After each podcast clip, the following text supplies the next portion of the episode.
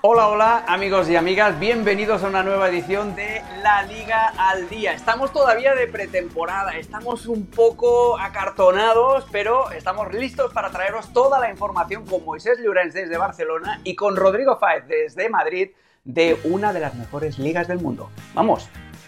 Y tenemos a Joan Laporta en plan eufórico, que dice que tiene mejor equipo que el Real Madrid.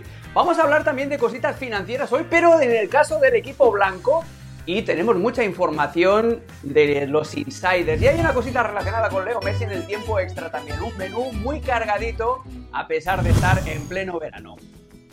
Y mira, tenemos aquí ya de nuevo a mis amigos, a Moisés Llorens y a Rodrigo Fáez estirando. Hay que hacer mucha eh, hidratación ahora que estamos en verano, hay que hacer mucho estiramiento antes de ponerse a hacer ejercicios, porque si no, chicos, yo estoy oxidadísimo. Mira el Moy, mira el Moy cómo sabe, ahí con su botellita de, con su botellita de agua. Moy, tengo que empezar contigo precisamente.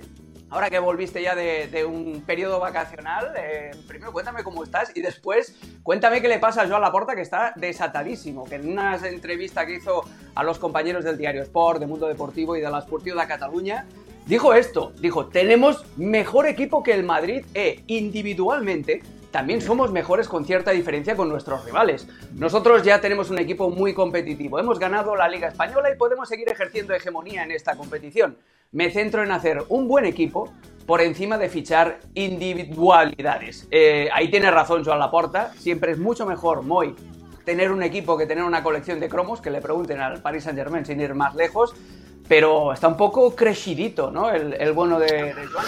Bueno, saludos a todos. Eh, es un tema que, por ejemplo, con Rodrigo hemos hablado de manera privada. Eh, yo, el Barça tiene mejor equipo que el Madrid. y, repito lo mismo, sí, el año pasado llegó a sacarle 14 puntos de ventaja eh, un equipo a otro y prácticamente son los dos los mismos bloques. Sí que es verdad que ha llegado algún retoque hasta ahora a la espera de eh, que se cierren las plantillas, que para eso queda un eh, más de mes y medio para, para, que, para que se concrete, para que sepamos ya cuáles son las figuras que van a tener los dos lados del tablero de ajedrez. ¿no? Dicho eso, yo creo que no hay tanta diferencia entre un equipo y otro. Yo, personalmente. Creo que el, que el, que el Barça eh, sí que el año pasado supo jugar muy bien las cartas. Eh, también es cierto que el Madrid no tuvo su mejor temporada, ni muchísimo menos, por mucho que quisieran excusarse de que lo centraron todos en la Champions. No, no, no, porque no le funcionó ni hmm. una cosa ni la otra. Pero bueno, más allá de todo eso, eh, si bajase un extraterrestre ahora de, de, inteligencia artificial o con inteligencia artificial y viese a los dos equipos, yo creo que más o menos daría un baremo eh, muy similar a las dos plantillas. Que el Barça el año pasado tuvo más hambre que el Madrid, sí, pero a nivel cualitativo yo creo que los dos equipos, pese a los refuerzos que tienen a, día de hoy, Gundogan e Íñigo Martínez por parte del Barça, eh, eh, el balón de oro Guller y, y Bellingham por otro, en el Madrid yo creo que lo hacen más o menos, tienen dos equipos muy, muy similares. Qué, mala, qué mala idea no. Rodrigo con eso del no, balón de oro. no, Guller, Guller le va a quitar el balón de oro a Vinicius y, a, Rodrigo y, a Bellingham también, que va a ser también. El Madrid va a tener ocho balones de oro en una temporada, al tiempo. Bueno, me estoy acordando de aquel comunicado que le, de despedida a Julen Lopetegui, donde le recordaron eso precisamente, así que no vas desencaminado. Eh, Rodri, ¿tú cómo lo ves? Eh, yo entiendo el, el optimismo moderado que tiene que vender a la puerta de cara al aficionado, porque hay muchas cosas en la temporada que viene, el traslado a Montjuic, el hecho de que Leo Messi finalmente no haya vuelto, eh, etcétera, etcétera. Pero también le veo ese puntito un poco tramposete de siempre volver a esa dualidad Barcelona-Real Madrid para que se hable de eso y que no se hable de otras cosas, ¿no? ¿Cómo lo ves tú, amigo? Pues como cortina de humo, el saludo para todos, aquí estamos. Eh, a Moisés ya le comentaremos ahora mismo lo de Arda Guller, no pasa nada.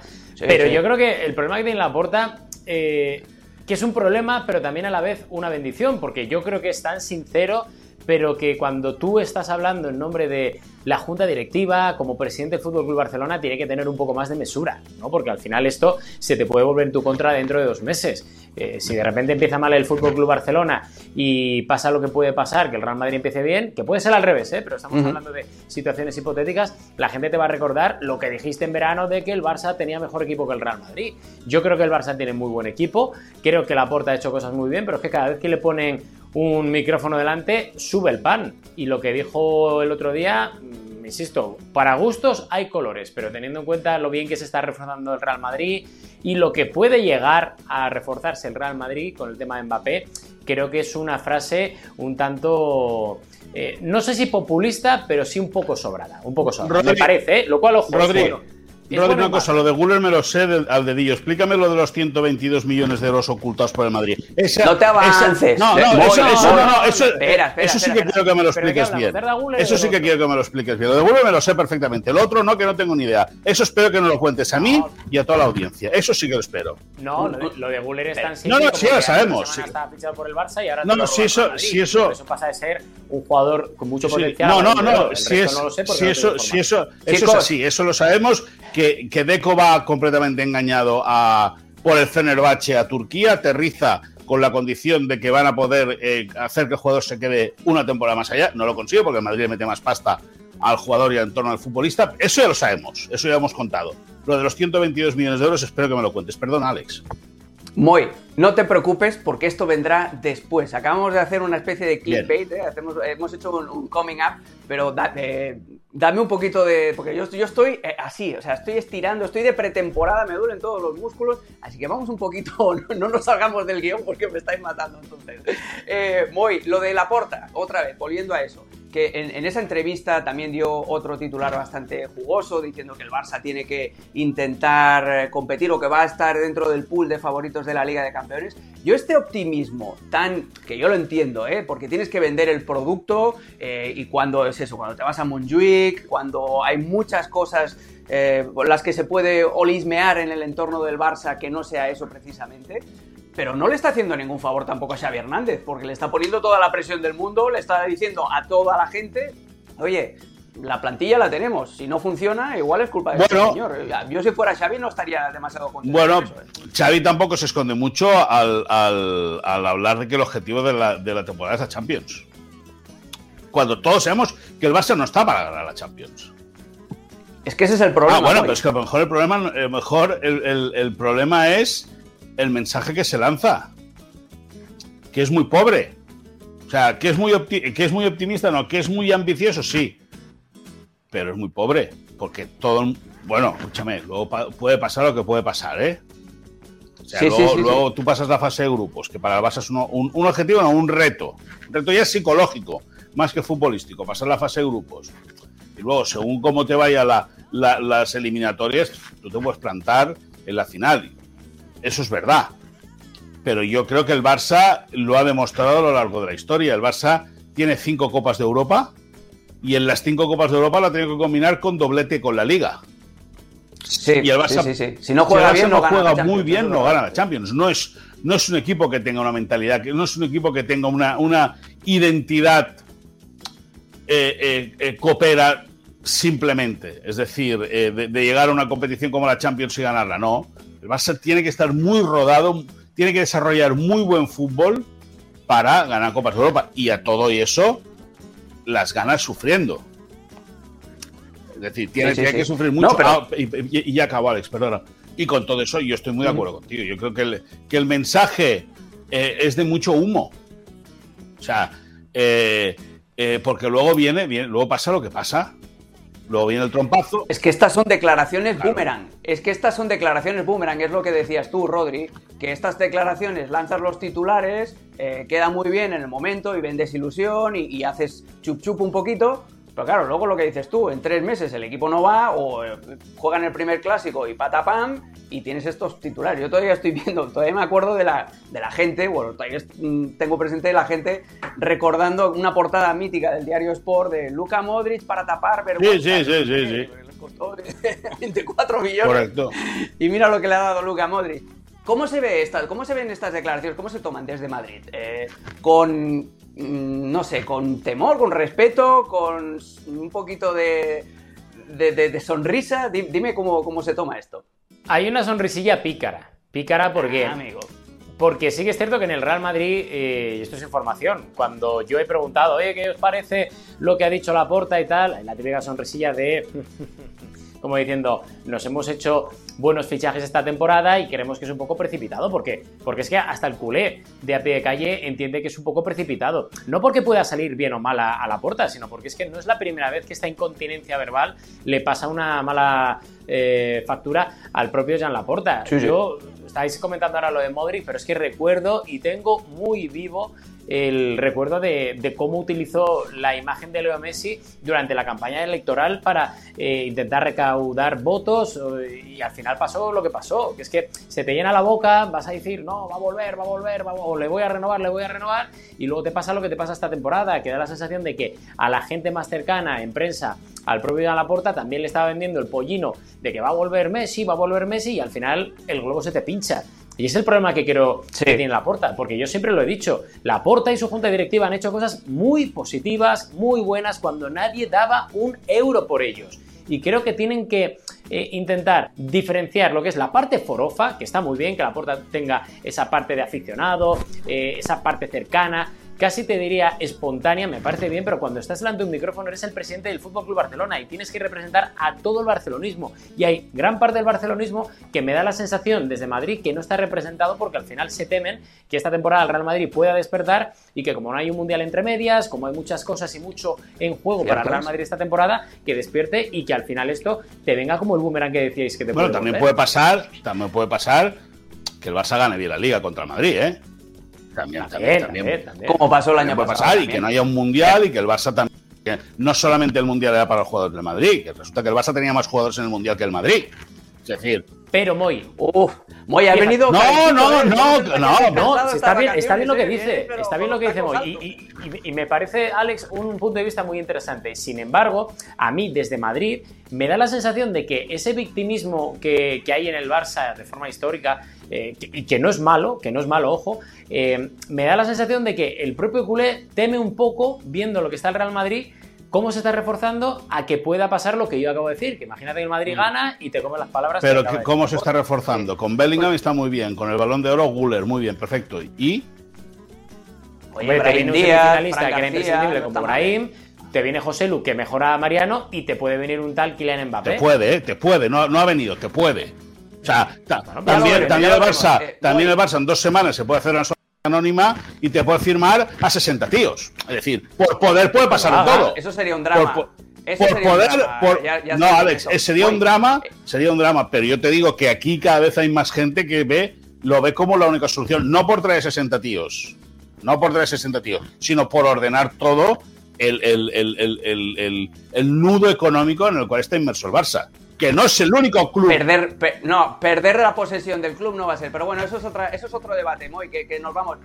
40, dame 40 segundos de Bernardo Silva. ¿Qué pasa con Bernardo Silva? Eh, porque ahora vuelve a salir. El Barça anunció ayer a, a Vitor Roque eh, que, no viene hasta la temporada que viene por culpa del fair play financiero. Y con esos problemas vuelve a aparecer Bernardo Silva. ¿Cómo, se encaja todo esto? ¿Y qué hay de nuevo y qué hay de real en esa posibilidad? Yo, 40, yo lo veo muy difícil que Bernardo Silva pueda venir a Barça. Primero porque el City suelte a un, a un jugador eh, clave para, para el equipo de Pep Guardiola. Uno.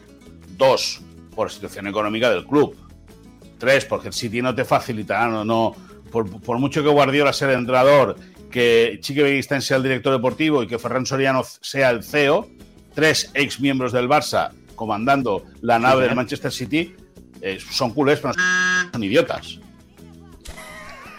Es decir, no son, no son, no, son idiotas, es decir, no son, no son, eh, no, te van, no te van a regalar nada, porque esto es un negocio.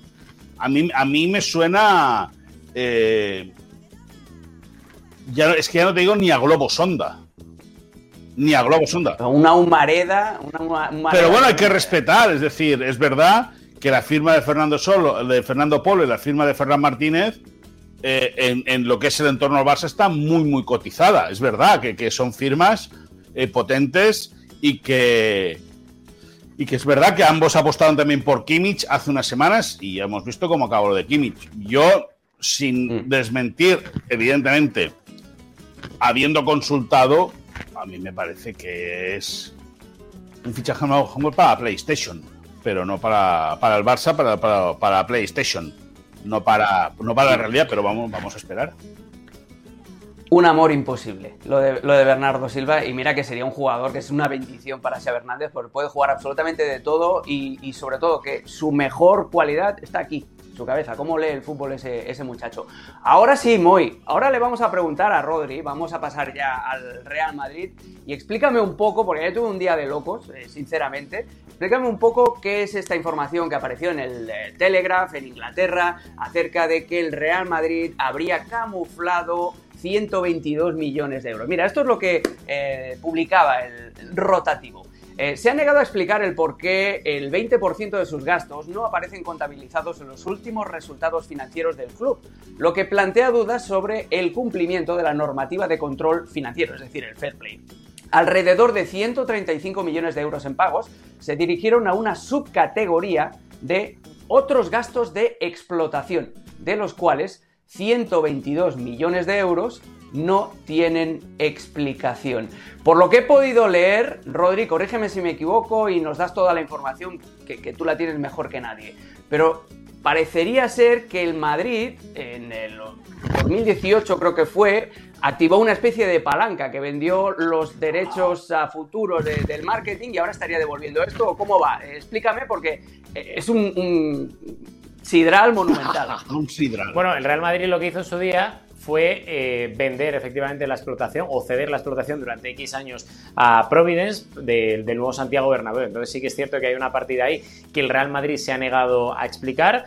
Eh, no hay mucho más que contar en este aspecto, en el sentido de que hasta que el Real Madrid no dé una explicación fehaciente, o haya algo más en cuanto a la investigación, algo más profundo, no podemos decir demasiado, porque es una información que es ajena a ESPN, de los compañeros de, Telegraph desde el Reino Unido, y no podemos aportar demasiada luz porque, insisto, el Real Madrid no ha dado explicaciones, ha derivado, o, sea, o ha declinado, mejor dicho, a hacer cualquier tipo de declaración al respecto, hemos preguntado, tampoco nos dan ninguna explicación, y, al final es algo que tiene que estar en las cuentas y que mucha gente sospecha, de hecho los propios compañeros de, Telegraph lo ponen en el artículo, que esos 122 millones de euros están destinados a intentar aliviar el fair play financiero del Real Madrid para poder fichar. Es una de las opciones que, ojo, dice de Telegraph. Nosotros, más allá de lo que, de lo que se ha publicado en Inglaterra, no podemos aportar mucho más porque de momento nos faltan patas para, para esta mesa, ¿no? Sí que es cierto que si eso ocurre, el Real Madrid tiene que explicarle, no tanto a la prensa como yo creo que debería, pero sobre todo a sus socios, porque al final recordemos que no es una empresa privada, sino que es una empresa que necesita la aprobación de sus socios y en la junta de compromisarios supongo que al final de temporada darán una explicación de lo que ocurre con esos 122 millones de euros, porque efectivamente si algo pasa y algo está publicado, algo tiene que explicar. Ayer en Barcelona, muy las redes ardían con, este tema. ¿Y cómo, se ha tomado desde allí? Porque además es eso, lo que parece, de, según esta información del Telegraph, es que es eso, que el Madrid activó una palanca antes de que la Porta se inventara esta, esta palabra o, este concepto y que ahora está eso, metiendo ese dinero porque es el concepto de, devolver todo este, el, avance de dinero que, ingresó el Madrid con esta empresa, y, con y que, lógicamente la, la, obra del Santiago Bernabéu eh, conlleva una serie de de movimientos económicos muy, muy importantes. Lógico hacer una obra tan grande, tan bestia, eh, eh, anticipar derechos. A ver, al final todo el mundo se busca la vida. Todo el mundo se busca la vida. Y yo escuchando hoy a, a Mar Siria, es que es un, un, economista de prestigio en, Cataluña, bueno, en España. Lo he escuchado hoy en el, con los compañeros del Ketty Yugas de la cadena SER en Barcelona. Claro, él habla con una facilidad de, términos económicos que yo creo que eh, los que no hemos sido nunca de números se nos escapan, ¿no? Y al final el resumen es que eh, se tiene que indagar si el Madrid activó una palanca y si esa palanca sirvió para hacer alguna trampa legal. No, ilegal, alguna trampa que quieren simular como legal, pero ilegal. Eh, y, y, lógicamente el Madrid tiene que dar sus explicaciones. Yo creo que no vale con lo que sacó ayer el diario Marca casi a las 11 de la noche, diciendo que el, que el Madrid lo niega todo. Y ya está, ¿no? Y pum, y a seguir a las 11 de la noche, lo tiro y no, no, yo ya he hablado y he dicho que no. Yo creo que el Madrid tiene que dar una explicación como le toca de, de, club señor, ¿no? De, club eh, limpio, de club eh, que nunca ha hecho nada malo. Eh, seguro que el Madrid lo tiene todo controladísimo seguro que el Madrid tiene explicación eh, adecuada para todo lo que está sucediendo, porque si no, no se entendería de otra manera. Y luego otra cosa es para que la gente se dé cuenta lo que es el altavoz mediático del Madrid. Ayer hubo huelga. Ayer nadie. huelga apagón informativo, ¿no? no, mientras, mientras, mientras una parte de la trinchera está encendida, la otra está apagada. Pero, eh, eh, y consultando con compañeros de otros medios más allá de Rodrigo. No, no, esto no, no, no, no, esto, no, no, no, no, no, no, esto no. Que ustedes han estado bombardeando constantemente y ahora se está demostrando que la mayoría, la mayoría, han hecho o van, se va a demostrar que que han hecho el ridículo con el tema de Negreira, porque el tema de Negreira apunta definitivamente a que es una trama de corrupción y no es una trama, una trama arbitral. ¿Que han utilizado el vicepresidente de los árbitros? Sí, pero que es una trama de corrupción también. Y que el Barça está con una eh, trama de corrupción arbitral. Parece ser que se va a demostrar que no, que no es así. Entonces, mientras en un momento se atizaba sin piedad, constantemente se abrían informativos, debates, eh, eh, opiniones, todo, aperturas de periódico, Hoy es que no está, no está ni Carolina Guillén aquí, para que te hagas idea. Imagínate cómo huyen. Eh, la tenemos, no, no, no. Imagínate cómo huyen, huyen todos. Mira, como diría Luis Aragonés, como diría Luis Aragonés, míreme a los ojitos. Ah, que es broma. Está en el Que sí, hombre, que sí, que es broma. Por eso hay que, explicarle. Que es broma. Pero sí que es cierto, por cierto, información de servicio a la audiencia, todo esto, eh, en España hay una palabra que utilizáis mucho que me hace mucha gracia, que cuando, eh, cuando haces algo legal, pero ilegal, que no sé qué, se le llama hacer la pirula. Y esto es lo que huele, que hay una pirulilla por ahí eh, tremenda. Roder, a mí lo que más me preocupa es eso, que, el socio del Real Madrid no pida explicaciones porque al final es su dinero y es, y es su empresa y es su club. Pero más allá de eso también me llama la atención el, silencio administrativo que, ha habido. Eh, también hay un poco de silencio alrededor del estado de Jude. El Madrid ya, como el Barça, ya está metido en pretemporada ¿Cómo está la rodilla del jugador inglés? Acordémonos que ya no pudo disputar el último partido de la Bundesliga, donde perdieron la, liga en casa, que tenía esos problemas en la rodilla. ¿Cómo anda Jude Bellingham? Y lo más importante, no cómo anda ahora, sino cómo andará en la segunda semana del mes de agosto. Bueno, hay bastante tranquilidad. Eso empecemos, empecemos por ahí, que hay bastante tranquilidad porque es una lesión que vino eh, ya dada. Es decir, lo acabas de comentar, en el último tramo de temporada, Jude Bellingham se lesiona la rodilla, no puede disputar con garantías los últimos partidos. De hecho, ese partido fatídico que el Borussia de Dortmund tiene que ganar para ganar la Bundesliga y que no lo consigue finalmente, él no juega ese encuentro, por lo cual eh, te dicen que tranquilidad. Em, a, lo que, a lo que vamos, eh, Jude Bellingham, por lo que me cuentan desde el vestuario, está entrenando, ya va tocando balón, va teniendo el ritmo que requiere el día a día del Real Madrid. No preocupa esa rodilla, no preocupa. Sí que es cierto que se le está haciendo un trato específico y especializado por parte de los servicios médicos del Real Madrid y obviamente también por parte de Carlo Ancelotti. Hay cosas para las que está, la mayoría, hay otros esfuerzos para los que de momento no está, pero hay máxima cautela, como es normal, dentro de una dolencia tan complicada y más en un momento tan difícil. Lo que sí es cierto es que lo que hablan de Bellingham desde dentro son auténticas eh, fantasías de cómo trata el balón y sobre todo a nivel físico, que está muy relacionado con el tema de la, de la rodilla, te dicen que está bien, que está bien y que va a costar un pelín más que esté al 100%, pero sobre todo teniendo en cuenta que estamos en pretemporada, que hay una gira de verano por delante, que va a haber muchos esfuerzos extras para intentar descansar la rodilla en esos viajes tan largos, etcétera, eso te lo garantizan para que, para que empiece, digamos, la temporada al 100% y llegue a tiempo y sin problemas para disputar ese primer partido en San Mamés contra el Athletic Club. Bueno, pues a ver, de momento está en ese proceso de alcanzar la forma óptima, la liga que empieza en, en el mes de agosto. Ya hemos tocado muchos temas, pero hay que tocar otra información, otro tipo de información que solo estos dos pillastres nos pueden proporcionar. Vamos a los insiders. Venga, información de la buena, de la que solo son capaces de rascar estos dos. Voy, empiezo contigo. ¿Qué pasa en el Barça? El Barça es como el transporte público. Antes, que, antes de entrar tienes que dejar salir, pero las puertas están encalladísimas. Ahí no hay nadie que, que enfile la puerta de salida. ¿Cómo está eh, la operación de deshacerse de futbolistas en el Pues complicada, mm, eh, eh, complicada porque evidentemente los clubes que pueden estar interesados, los futbolistas de base, no tienen ningún tipo de prisa, sabiendo que lo que hoy cuesta 20, la semana que viene costar 18, de aquí 3-15 y la otra 10, por lo tanto, ¿para qué, ¿para qué apretar? La gente debe tener sus objetivos marcados y al Barça, lógicamente, le interesa liberar eh, jugadores ya por espacio de plantilla. Creo que tiene 29 eh, jugadores con ficha profesional, lo tiene que dejar en 25 como, como tope y que eh, esas salidas deben proporcionar espacio en la masa salarial para poder inscribir a, a, futbolistas y a fichajes. el Barça no ha acabado aún de incorporar o de cerrar la plantilla para la próxima temporada a nivel de incorporaciones. Eh, quieren un par de centrocampistas y un lateral zurdo, más allá de Gundogan y de Íñigo Martínez. lateral derecho, sí, lateral, eh, lateral, derecho, eh, lateral derecho y dos centrocampistas, disculpa. Y, y en esas están, pero la lista de futbolistas con opción de salida hace un tiempo era, eh, parecía que estaba clara, que eran Sumane Fati, eh, Ferran Torres, eh, Rafinha, Frank eh, más allá de, de, Clement Lenglet, que estaba jugando en el Tottenham, y de lo que, si agarramos la biblioteca hace cuatro o cinco semanas a lo que es ahora, se han ido borrando porque los jugadores dicen, no, no, es que yo no me quiero ir, lógicamente, es que nadie se quiere ir ni del Madrid ni del Barça, nadie se quiere ir, pero el trabajo del director deportivo, más allá de hacer milagros para inscribir a jugadores es también vender futbolistas.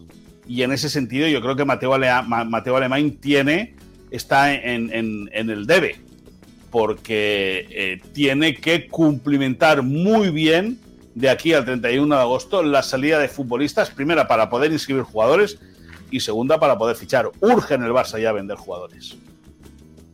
Sí, a ver si Padre Mañ, ¿eh? como, como, lo conocen en, Twitter sobre todo, es capaz de hacer un poquito de, magia. Lo del inglés sí que parece más o menos encarrilado con el... Bueno, bueno, bueno. bueno, bueno, bueno. No, no lo sé, ¿eh? que, además va a ser el rival, el rival del Barça, debería ser el rival del Barça en el, en el seguro. Pero, pero es que hace un mes que parece que está encarrilado, ¿me entiendes? Y el Tottenham, el Tottenham quiere al jugador, sí. Pero claro, de ficharlo hoy a ficharlo de aquí tres semanas, es que a lo mejor te ahorras 5 millones de euros. Sí, sí, sí, sí, no, e, esa es la clave, Moy, lo que has dicho, que, los eh, equipos que quieren algún futbolista del Barça saben que cuanto más esperen, más barato va a ser porque más grande va a ser la urgencia de vender o de deshacerse de esos futbolistas eh, del Barça. Hablando de deshacerse de futbolistas, eh, Rodri, tenemos a Joao Félix de nuevo haciendo la pretemporada con el Atlético de Madrid. Esta semana lo vimos ya hacer un poquito de, pucheritos, tirando un, peto cuando lo sacaron del equipo que estaba haciendo un un eh, ejercicio de entrenamiento de ataque y defensa. ¿Qué pasa con Joao? Le han quitado el dorsal 7, que va a volver a ser de Griezmann. Eh, cuál es la última hora del portugués? Pues es un marrón, básicamente. Un callejón casi, no te voy a decir sin salida, Alex, pero, pero casi. Porque es que eh, el jugador primero se las prometía muy felices, pensando que en el Chelsea iba, la iba a romper, y al final no la rompió. Lo que casi rompe es el banquillo. Y lo segundo, eh, se comportó muy mal, Joao Félix. Nosotros ya lo veníamos comentando durante toda la última parte de la Liga al Día, la temporada pasada, que cuidado, que esto no era culpa de Simeone, todo el mundo apuntando a que el argentino era el culpable porque era una marrategui, y al final Joao Félix salió del Atlético de Madrid, no rompió lo que tenía que romper la pelota en el Chelsea, un entrenador no lo puso de titular indiscutible, otro que ha llegado ahora mismo, que es Mauricio Pochettino no lo quiere, tampoco lo quieren los grandes equipos de Europa y por tanto se ha tenido que volver al, Atlético de Madrid y obviamente alguno de los dardos que le ha lanzado a Simeone en los últimos tiempos también se lo ha tenido que tragar. A eso hay que sumarle que ha tenido que volver a bajar al barro. ¿Por qué? Pues porque las sesiones de entrenamiento del Atlético de Madrid son súper temprano, súper temprano en Los Ángeles de San, Rafael para evitar precisamente el calor y hay esfuerzos que obviamente no le han gustado hacer a Joao Félix. Es un jugador que tiene unas cualidades espectaculares, pero es un jugador que tiene que empezar a tener la cabeza sobre los hombros, a intentar ser más realista con, sus rendimientos, a intentar que sus rendimientos simplemente más, porque hay una realidad sobre todo esto que no ha llamado nadie al Atlético de Madrid de momento para fichar a Joao Félix. Nadie. Nadie, nadie obviamente dentro de las opciones que Joao Félix cree que puede tener. La última fue el Benfica, que valoró o barajó la opción de volver otra vez eh, a llevarle cedido a Lisboa. Él dijo que no, están esperando al Paris Saint Germain, pero el Paris Saint Germain de momento no ha llamado, no ha dicho nada, más allá de rumores que se pueden encontrar en Twitter. Por lo cual, Vamos a ver cómo termina la cosa. No vaya a ser que acabe en un Aston Villa, en un Wolverhampton, lejos Una cosa, una cosa en ese sentido. eh, es curioso porque es verdad lo que dice Rodri, ¿no? Que se le vincula mucho con el Paris Saint Germain. Claro, si con el Cholo Simeone tiene problemas de que no presione, que no defiende, con Luis Enrique. Imagínate con Luis Enrique. Sí. Pero os digo una cosa, es que con cualquier entrenador, lo que no puede hacer yo Félix es pasarse eh, segmentos de los partidos parado, sin presionar, sin ayudar en defensa. Es que no puede ser. ¿Sabéis a quién me recuerda? A mí me recuerda a Iván de la Peña. Eh, hace 20, 25 años, un jugador con una calidad espectacular que te fabricaba unos highlights tremendos, pero que durante muchas partes del partido desaparecía y que también tuvo ese mismo problema que decías tú, Rodri. Un entrenador no lo pone, el otro no lo pone, el otro no lo pone y dices, ay, pues a ver si al final no van a ser los entrenadores y va a ser el futbolista. Al final, Iván de la Peña tuvo que hacer eso, dar un pasito atrás, se fue al español y ahí sí que era el ídolo absoluto. Pero bueno, eh, hablaba de rendimiento Rodri Moy. Hay que hablar de, esto precisamente, del nuevo método de medir el rendimiento físico de, los futbolistas. Eh, yo que soy entrenador, eh, cuéntame, cuéntame, que eso me, despierta sí, Una cosa antes, antes que eso, ya quisiera yo, Félix, tener una milésima parte de la visión y del toque de Iván de la Peña, ¿eh? Una milésima, ¿eh? Aquellos pases que daba así con las manitas así, aquellos pases que daba así. una, Solo una milésima, ¿eh? Pero bueno, bueno, a todos. Iván de la Peña era. Aparte de eso, y sigue siendo un, tipo, un tipo sensacional. Divinidad. Representante de Gaby. bueno, de Gaby y, de, y de Arnau Tenas, que tiene un marrón, un marrón importante con el Barça, tiene un problema gordo con el Barça, pero bueno, a ver cómo lo soluciona. Pero independientemente de eso, es un, tipo que nunca falla, que siempre está, que siempre contesta, que siempre habla, eh, tímido, pero un tío de 10. Em, a todo esto, eh, decirte que, que el Barça este año, la gente evidentemente habrá visto que normalmente los futbolistas visten, ya no solo la pretemporada, sino a lo largo del curso, como con un con un una armilla, ¿no? Un chaleco interno, sí, en el cual eh, llevan un aparatito que a través de un GPS recauda todos los datos que le puede ofrecer el cuerpo a la ciencia para poder investigar pues eh, eh, los kilómetros acumulados, la fatiga, el riesgo real de lesión que tienen con el cansancio acumulado, bla, bla, bla, bla, bla, bla. Bueno, pues desde esta temporada los futbolistas, desde esta pretemporada, los futbolistas del Barça están llevando un brazalete eh, que les ah. marca mucho el ritmo cardíaco. O sea, dicho así parece una obviedad, pero tiene, eh, eh, deja caer este, este brazalete junto con la información que reciben a través del GPS, detalla muchísimo, muchísimo al instante casi online si el jugador está sufriendo mucho en, en un ejercicio, eh, si el jugador, eh, eh, bueno, una, variedad de, ítems importantísimos para, para el staff técnico, en este caso del Barça, que puede sacar conclusiones aún teniendo los futbolistas sobre el terreno de juego. Es decir, es una nueva herramienta que llega, una nueva pieza de tecnología aplicada al deporte profesional que el Barça personalmente ha estrenado en esta pretemporada es como, como los ciclistas, ¿no? Que llevan el, pulsómetro y, que saben, uy, no me puedo pasar de aquí, ya sé que voy al límite, tal. Eh, es muy interesante y además también eh, es un problema para el futbolista porque no te puedes esconder. Tú no le puedes decir al entrenador, no, no, si yo estoy como un toro y el entrenador va ahí con todos los, todos los parámetros y dice, mira, tus compañeros han hecho 15 esfuerzos alta intensidad y tú has hecho 4. Crack. ya te puedes poner las pilas. Entonces, es muy interesante todo esto. Eh, Rodri, eh, tenemos que hablar de otro futbolista que tiene problemas físicos en el Real Madrid. En este caso, Dani Ceballos. Es una pena lo de este chico porque, entre otras cosas, las lesiones son los que le han, le han impedido tener más continuidad. También es un centrocampista que me encanta, pero es arranca para, arranca para. ¿Qué le pasa a Dani Ceballos ahora? Por cierto, antes de nada, eh, me parece mejor idea la del brazalete que la del GPS ahí atrás, que parece que tienen chepa a todos los jugadores de fútbol. Sí, es verdad, es verdad. Que pero, pero Rodri, ahora. Eh, ¿Os acordáis de Craig ah, Bellamy? ¿Os acordáis de ahora, lleva, sí, así? ahora llevan los dos, ¿eh? la chepa y el brazalete. Es decir, pronto llevarán una muñequera y todo. No, la joyería entera. pues desde aquí, les pido a los jugadores profesionales de fútbol que se quiten lo de la chepa, que queda fatal. Pero bueno. Cuestiones estéticas aparte, Dani Ceballos, que aquí sí que es cierto que nos ponemos un pelín más serios, ya que eh, hoy se ha sabido a través del comunicado oficial del Real Madrid que está lesionado, tiene una dolencia importante en el bíceps femoral, va a estar de baja, por lo que nos cuentan, como mínimo hasta finales de agosto. Eh, quizá pueda llegar dependiendo un poco de la evolución hasta principios de septiembre en el dique seco, pero lo que está claro es que es un problema bastante mayor para el jugador que para el Real Madrid, y me explicaré. Para Carlo Ancelotti es una faena, porque es obvio que pierdes un jugador importante, pero que teniendo a Schwameni, a Camavinga, a Valverde, a Tony Cross, a Luca Modric, pues al final es uno más de, todo lo que tienes ahí, ¿no? Pero, pero para el jugador es un faenón, primero porque se lo pensó mucho el hecho de renovar por el Real Madrid, él quería quedarse, como bien informamos, pero sí que es cierto que, que tenía puestas todas sus esperanzas en esta pretemporada para poder hacerse un hueco, para poder intentar empezar de cero en igualdad de condiciones que el resto, pero claro, al final con esta lesión es un contratiempo importantísimo. Me cuentan que ha estado bastante afectado las primeras horas en el momento en el que supo ya el diagnóstico que tenía. Pero sí que es cierto que ahora pues no queda otra, tiene que rehacerse, tiene que empezar a preparar cuanto antes y apurar los plazos de recuperación dentro de la tranquilidad.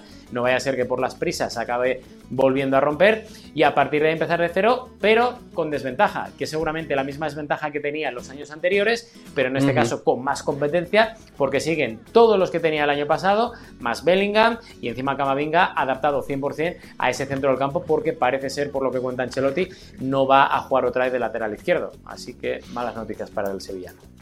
Pues le mandamos un abrazo a, Dani Ceballos, que a mí me, encanta. Es un futbolista que me gustaría ver mucho más eh, a menudo en, los terrenos de juego, con la camiseta del Madrid o con la de cualquier otro seguro, la verdad es que Alex, seguro que lo asesoran muy bien también en esta lesión. Seguro que estará bien asesorado para ponerse bien pronto y tal. Eh, Moy, tengo en, el, en, el, teléfono tengo una aplicación eh, que es un detector de sarcasmo. ¿Me lo vas a reventar? No, no, no, no, no, hoy, hoy, en el, hoy en el programa me lo, me lo, vas a reventar entre lo del Madrid y tal, y que no hace nada. Pero si hoy no hemos hablado, hoy no hemos hablado de la White Machine ni de la máquina blanca. ya hablaremos del resto de la temporada, Moy, no te preocupes. Sí, no te preocupes. No, por pero digo, lo, digo, lo digo por el sarcasmo, que no es ningún sarcasmo. Al final de White Machine eh, es de White Machine, ¿me entiendes? Claro. Eh, the White Stripes. Eh, vamos con, eh, contigo, Moy, con, el español. Que, yo cuando recibo los temas aquí de, antes de, mano del productor, me he quedado, no te he querido preguntar nada para que me sorprendas en directo. Pone, el español, español de Barcelona, amenaza a Chivas.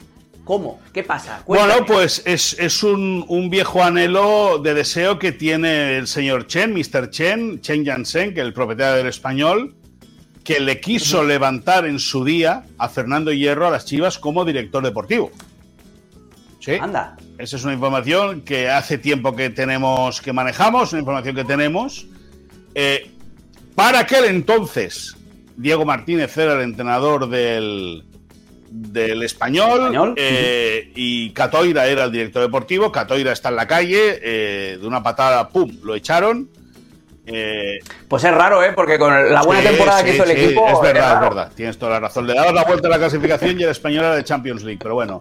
Eh, eh, con todo, es verdad que, que las chivas supieron que el español estaba detrás de la figura de Fernando Hierro. Chen Yansen se lanzaba sí o sí.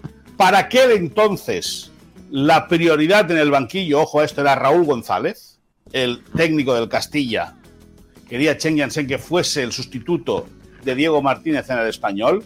Fernando Hierro dijo que no, que, gracias por el ofrecimiento, por la insistencia, hasta tres veces llamaron a su puerta, las tres veces dijo que no, pero Chen Yansen lo sigue teniendo ahí en la cabeza. Es verdad que ahora han fichado un director deportivo, que parece que la cosa esté más calmada, pero eh, Fernando Hierro y a Mauri Vergara, eh, eh, director deportivo de las Chivas y el presidente o propietario en este caso del club de Guadalajara, saben que el español ha llamado a la puerta de Fernando Hierro varias veces, un, eh, un Fernando Hierro que junto con Paunovic están haciendo un trabajo excepcional en el conjunto de Guadalajara.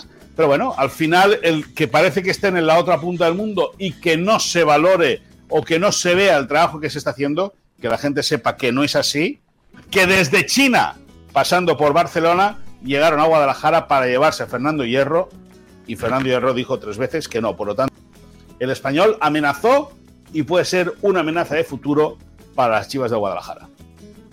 Bueno, bueno, bueno. Tiene un nuevo director deportivo que es Fran Garagarza, apellido muy difícil de, decir, el ex director deportivo del Eibar. Yo creo que le va a ir muy bien al, español. Mira, a Mauri Vergara, si, le, molesta el hecho de que contacten con, Fernando Hierro, podría decir, podría llamar a Chen y replicar una de las frases más míticas de Fernando Hierro cuando era futbolista. ¿Os acordáis de aquel partido en Anoeta? Tú no sabes cómo. No sabes cómo, no, sabes cómo, no sabes cómo. Ah, tú no sabes cómo, ¿eh? Eh, eh, eh en Anoeta, después de haber perdido.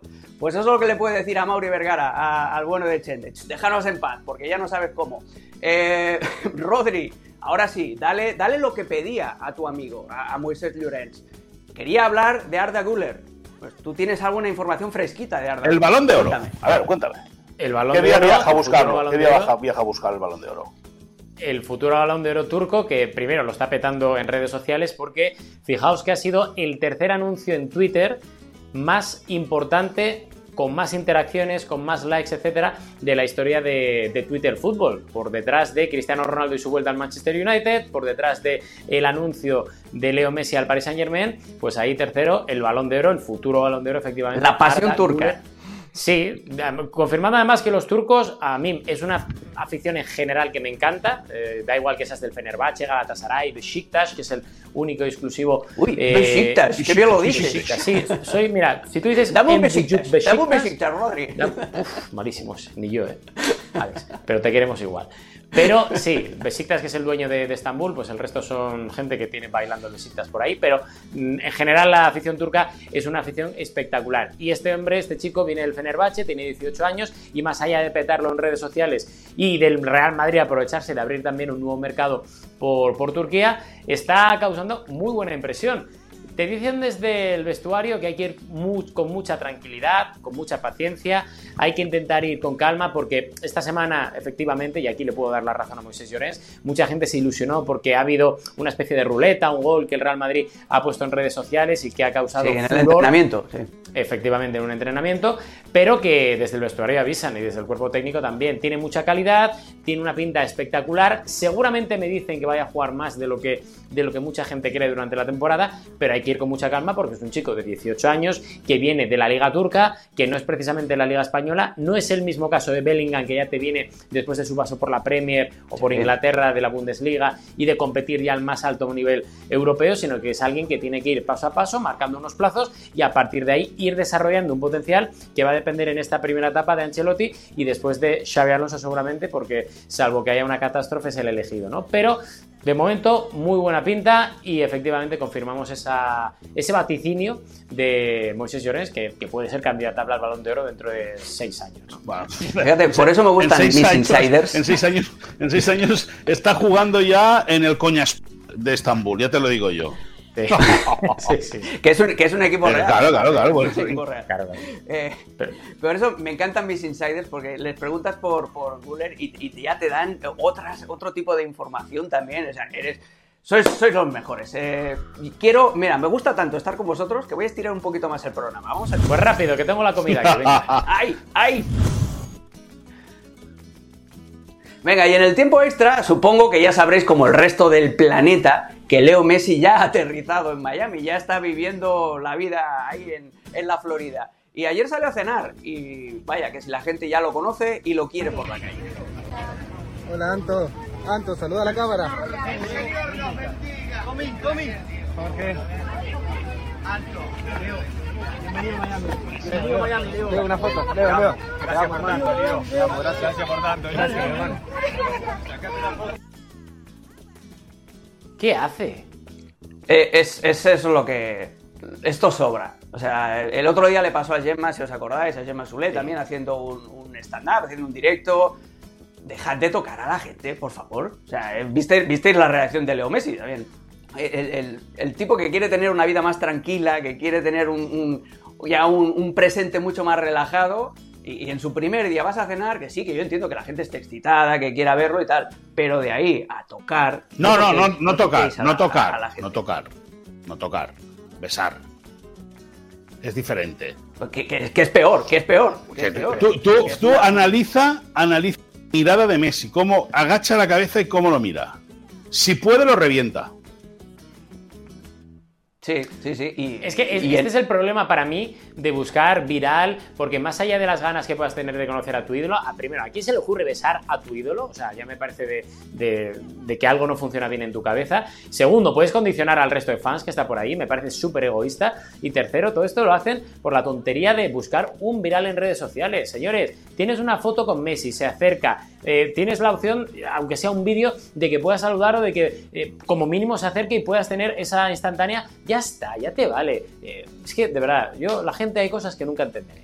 Sí, sí, sí, es que es lo que dices tú, Rodri, además, no buscan ya ni siquiera el, contacto con el, con el ídolo por el hecho de decir, oye, mira, me, te admiro muchísimo, eres el mejor. No, no, no, lo que buscan es el ídolo es una excusa para la autopromoción. claro, y, luego, y, luego otra cosa que hay que explicar. Es decir, Messi ha hecho una, evolución y para Messi ahora ya pararse ante tanta gente, dar la mano, firmar y tal, es algo normal, pero eso a Messi le ha costado mucho tiempo de esfuerzo, pero no esfuerzo por sentirse por encima, no, muy, mucho esfuerzo por, por su personalidad, porque es un tío muy tímido, muy reservado, muy, muy, muy, muy, muy, suyo, ¿me entiendes? En ese sentido. Y claro, lógicamente lo que ha hecho este idiota, porque no tiene otro nombre, si queréis poner el pi lo ponéis, hace que eso perjudique al resto de gente. Porque Messi la próxima vez se lo, claro. se lo para, se lo. Se van a blindar. Es que al final pasa eso. Es decir, si tú abusas el primer día, el segundo dices, no, no, escúchame una cosa. Es verdad que al final eh, eh, sería injusto que pagasen eh, justos por un pecador, ¿no? Por, por, por, el tipo este. Pero es que al final Messi también tiene que proteger. Al igual que da un beso, le podría haber pegado un puñetazo. Claro, claro. O morderle la cara, es que lo está pensando sí, sí, sí, sí. En fin, que nos despedimos con, este bajón, porque la verdad es que es un, es un bajón. Pero muchas gracias, chicos, y seguid sobre todo entrenando, que estamos en pretemporada y hay que llegar muy bien, muy bien de forma para cuando arranque. En un mes. ¿eh? En, un mes. ¿Hoy qué día es? Hoy es 13, ¿no? Yo no sé, ya ni el. en un mes, en un mes. Si dices que es 13. En un mes debuta el campeón de liga, debuta el Barça. El subcampeón lo habrá hecho.